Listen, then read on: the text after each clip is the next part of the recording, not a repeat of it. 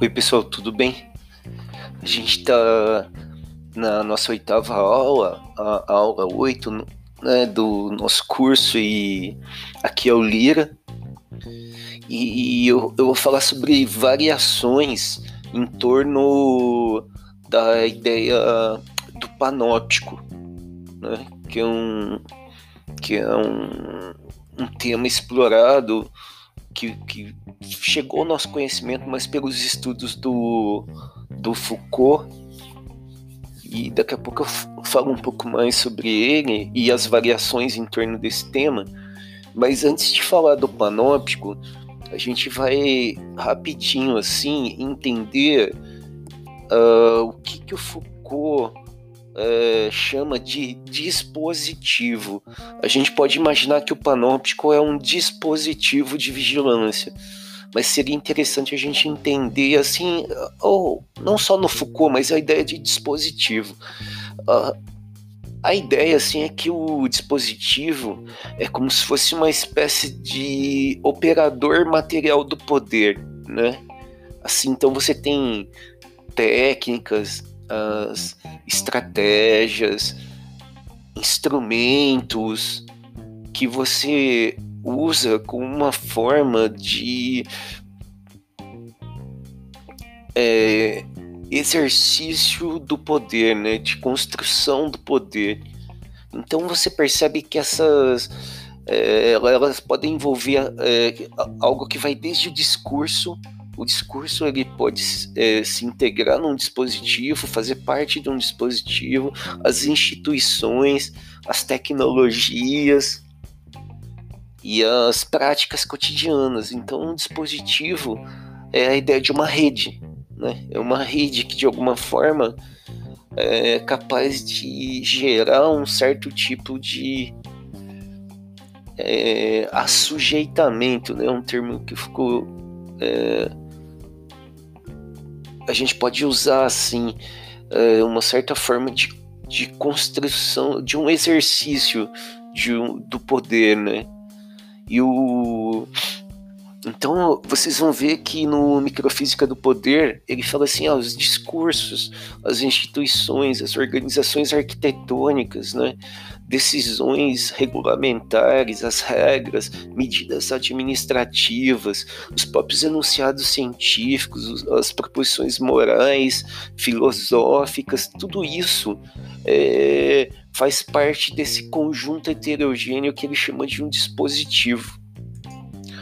O, o, o, os dispositivos eles aparecem, é uma coisa interessante é, relacionados a certos tipos de urgência, né?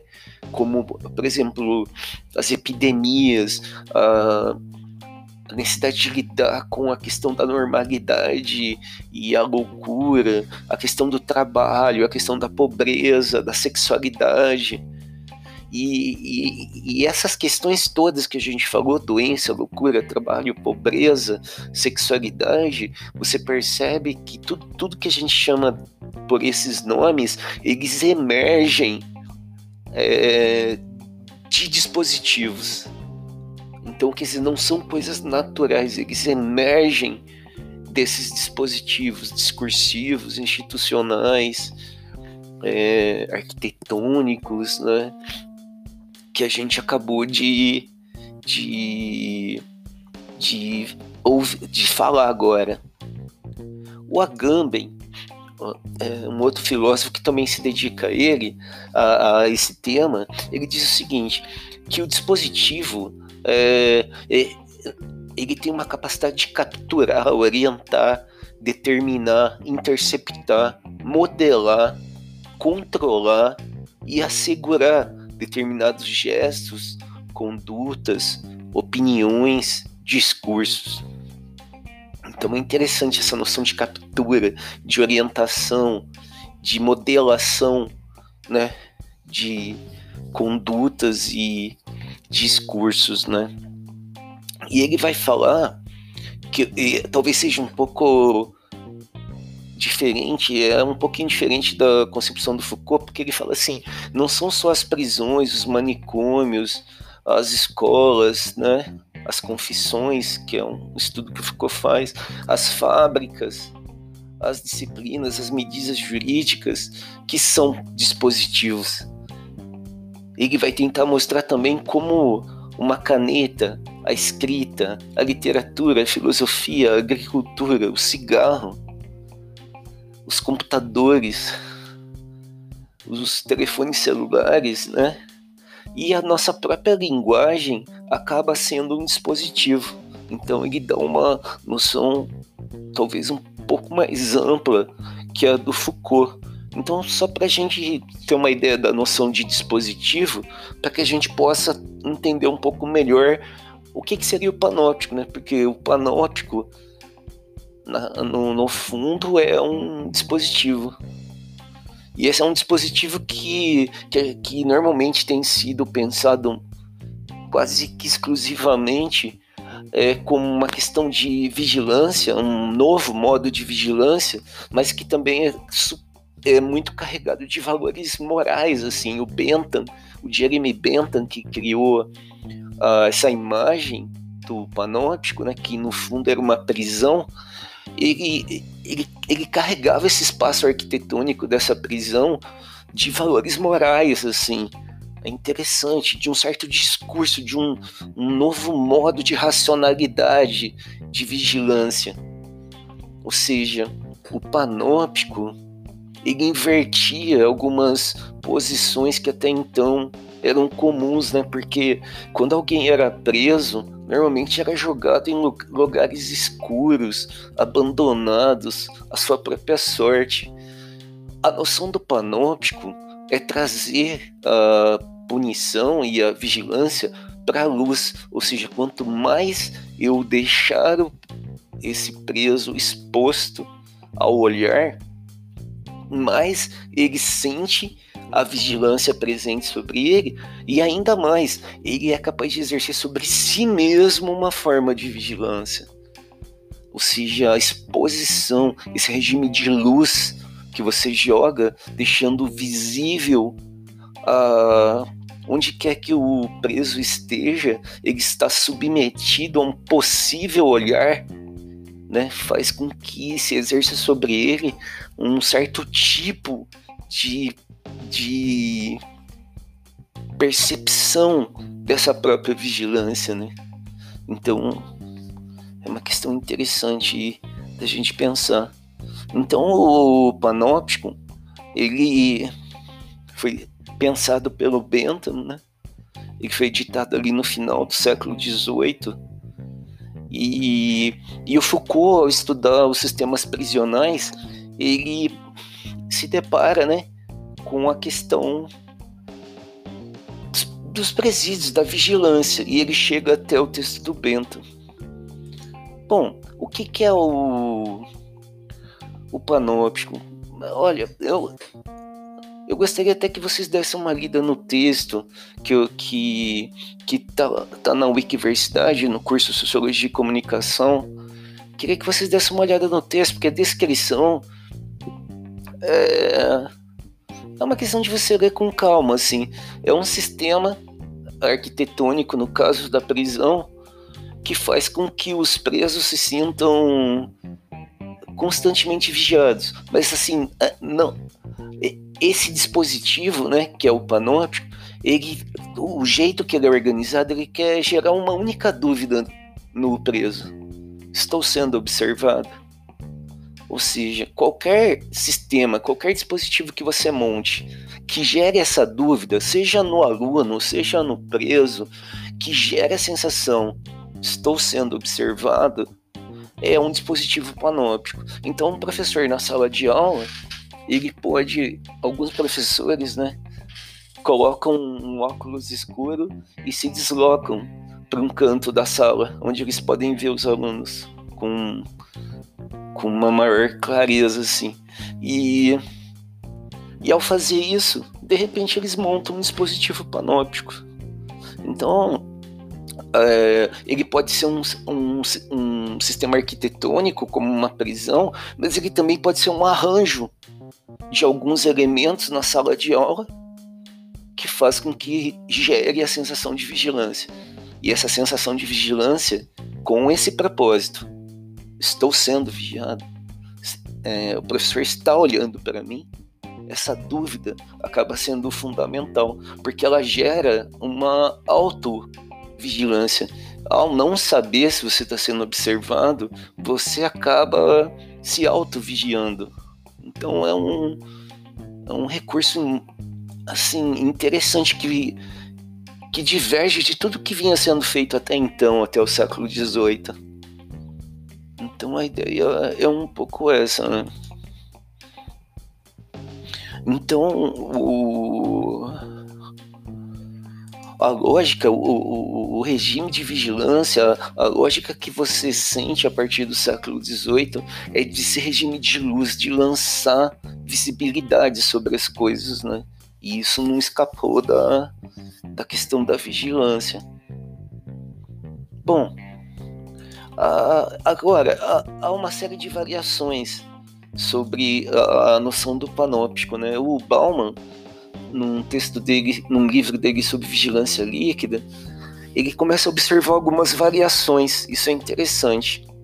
Ele fala, por exemplo, de uma expressão que é o sinóptico, né? que ele retira do Matiensen.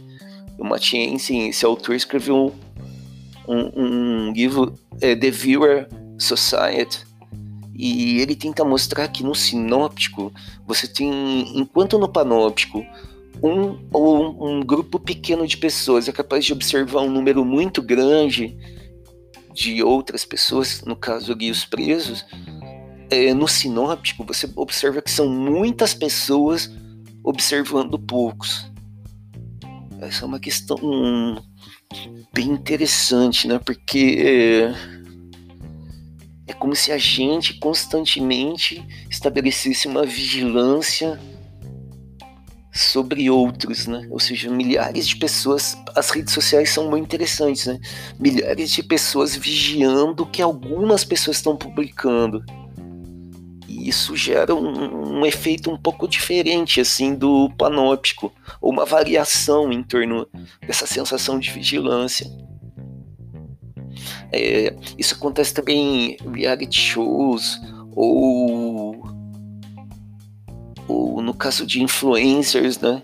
Vocês devem ter visto bastante isso assim, as publicações que alguns influencers acabaram fazendo e que gerou uma, uma reação bastante complexa assim das redes, né?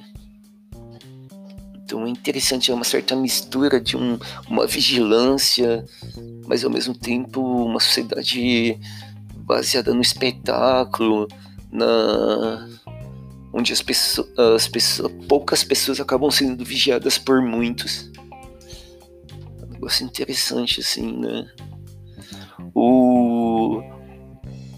e isso faz assim com, com que muitos uh, influencers ou pessoas que escrevam na rede passem a exercer uma autovigilância, né? Você começa a ver que você se torna meio um empreendedor de si e o que, o que significa ser um empresário de ser um empreendedor de si é que você está sendo visto e isso demanda uma autovigilância contínua. Esse é um comentário que o Rafael Leopoldo faz numa discussão sobre a vigilância líquida. Então é bem, bem interessante, porque essa autovigilância é, é, ela demanda autodisciplina, né? Ou seja, que você construa uma autodisciplina no que você publica, no que você fala. O Bauman também comenta um outro tipo de, de vigilância que, que é muito interessante, que é o ban óptico, né? É um sistema de banir determinados grupos e exercer sobre eles uma vigilância específica. Esse grupo é o aquilo que pode ser classificado de terrorista, né? Os usuários os adictos, né, os usuários de drogas, os pobres, os imigrantes, né? O, então é, é, um fenômeno que você observa com frequência nos, na, na questão imigratória que está ocorrendo na Europa, ou a questão dos, dos moradores ou usuários ou frequentadores da região que, se chama, que tem sido chamada de Cracolândia. Então é um fenômeno que se vê com, uma certa frequência, né? É você excluir alguns grupos que se colocam quase na condição de um lixo humano. E é interessante nas manifestações como alguns grupos se referem aos outros como lixo, né? Você é um lixo, né?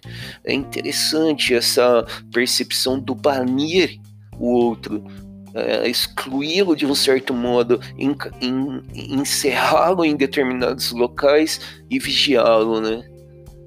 interessante você pensar como isso acontece, que vão de manifestações diversas, como a construção de muros, os campos de concentração, os campos de, de extermínio, ou a forma pela qual você é, vê o tratamento dado aos imigrantes, né? ou alguns grupos, talvez podemos pensar com conflitos uh, nacionalistas uh, que envolvem, por exemplo, os palestinos e Israel, ou o muro uh, que o Trump quer levantar, pretende levantar e já levantou em algumas locais na fronteira com o México. Então é interessante essa discussão. Para concluir, eu só queria comentar com vocês que além do panóptico, algumas autoras, a Lúcia Santaella, tem explorado muito assim três regimes né, de vigilância. O panóptico, que é esse tradicional, mas ela entende que, que há variações assim, que não são de um modo clássico panóptico. Você não poderia usar o termo panóptico para todas as formas de vigilância. Então ela diz que existe um, re regime, que seria o regime escópico, onde você pode usar câmeras como recursos, e as câmeras, dependendo do uso que você faz, elas podem funcionar como panótico, mas às vezes elas podem funcionar por uma outra lógica, porque enquanto no panóptico a proposta é inibir né, inibir as pessoas para cometerem um crime, no caso de uma câmara, eu posso registrar essa ação e punir o indivíduo posteriormente. Então a câmara ela pode ter funções diferentes. E para concluir, é, há um, uma discussão sobre as formas de rastreamento, de monitoramento, que alguns chamam de data surveillance que é um, um tipo de vigilância de dados. E a gente tem que tomar um pouco de cuidado, porque nem todo monitoramento ou rastreamento ele precisa funcionar exatamente como uma forma de vigilância. A Lei Geral de Proteção de Dados ela tenta regulamentar uma forma de monitoramento que pode ser útil e importante, né? E, mas ao submetê-la a controle, você evita que ela assuma a característica de uma vigilância de dados, que pode ser usada para propósitos que você desconhece, inclusive de perseguição a determinados grupos que, por um motivo ou outro, podem ser considerados inimigos. Porque o inimigo é caracterizado muito a partir quem tá. Se você não tomar cuidado, não, é, não se torna uma questão é, é, de enfrentar o, um problema, mas é você, você identificar o próprio problema, ou seja, alguns governos identificam certos grupos como perigosos, mas outros governos não. Então, a vontade do governo de ocasião, ela pode ser bastante perigosa nesse sentido. Né? A primavera árabe é, viveu momentos muito delicados nesse sentido. Então acho importante pensar isso. Nem todo sistema de monitoramento ele é um problema, um, um, um, uma questão de vigilância, mas ele pode se tornar. E por isso que é importante o seu entendimento e a sua regulamentação. Então, essas são as questões que eu gostaria de levantar assim de uma forma muito rápida com vocês. Valeu? Um abraço.